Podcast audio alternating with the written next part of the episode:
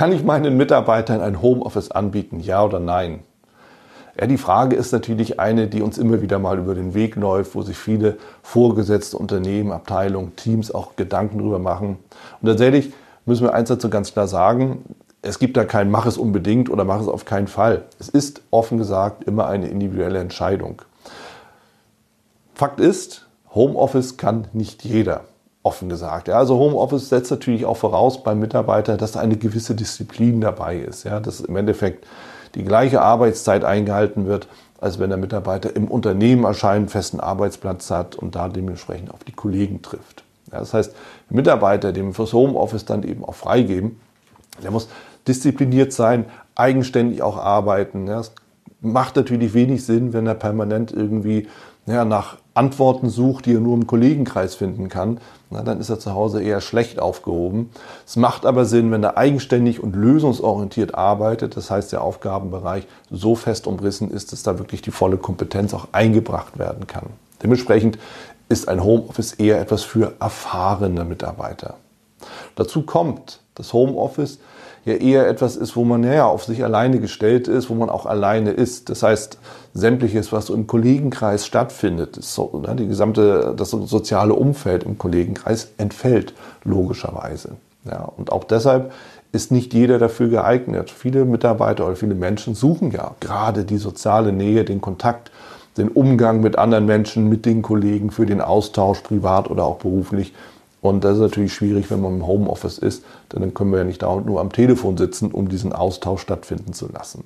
Ja, dementsprechend wägen Sie da immer ab, mit wem habe ich es da eigentlich zu tun? Ist dieser Mitarbeiter oder diese Mitarbeiterin logischerweise eben in der Lage, überhaupt auch wirklich im Homeoffice zu arbeiten?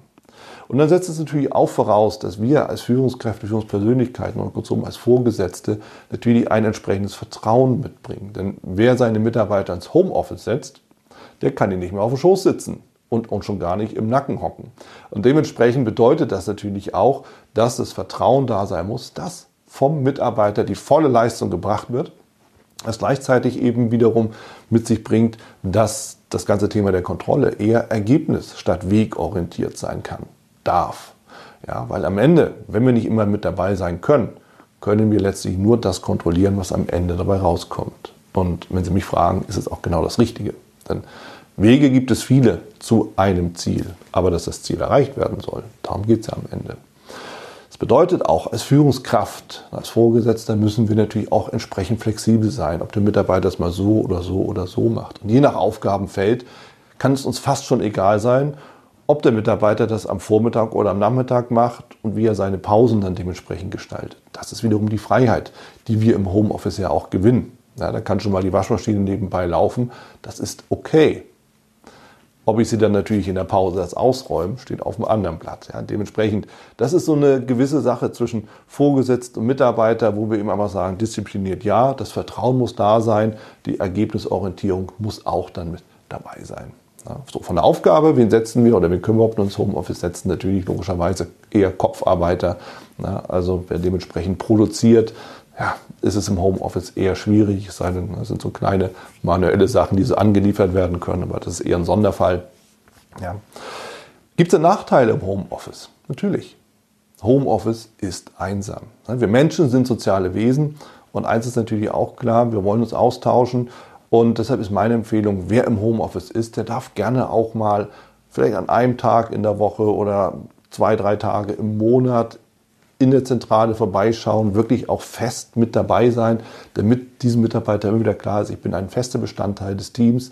Umso wichtiger sind tatsächlich dann Teamzusammenkünfte, damit eben da keiner irgendwie ja, davon schwirrt und sich so als Satellit praktisch vom Gesamtteam entfernt.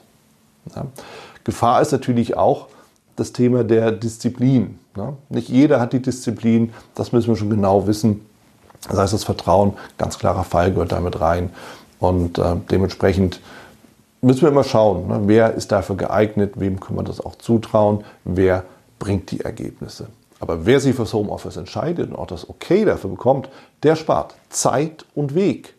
Und diese Zeit, die für den Weg in das Büro ja auch aufgewendet wird, kann sinnvoll verwendet werden und damit wird entweder in der gleichen aufgewendeten Zeit für die Arbeit mehr geschafft und mehr gearbeitet, mehr geleistet in dem Sinne, weil auch viele soziale Komponenten wegfallen, viele Gespräche auf dem Flur wegfallen, das ganze Thema Kaffee, Küche und so weiter und so fort fällt auch weg. Das heißt, es kann, wer es beherrscht, effizienter, effektiver auch gearbeitet werden, zum einen, oder tatsächlich der Mitarbeiter spart Zeit und gewinnt damit für sich selbst Zeit bei gleicher aufgewendeter Arbeitszeit.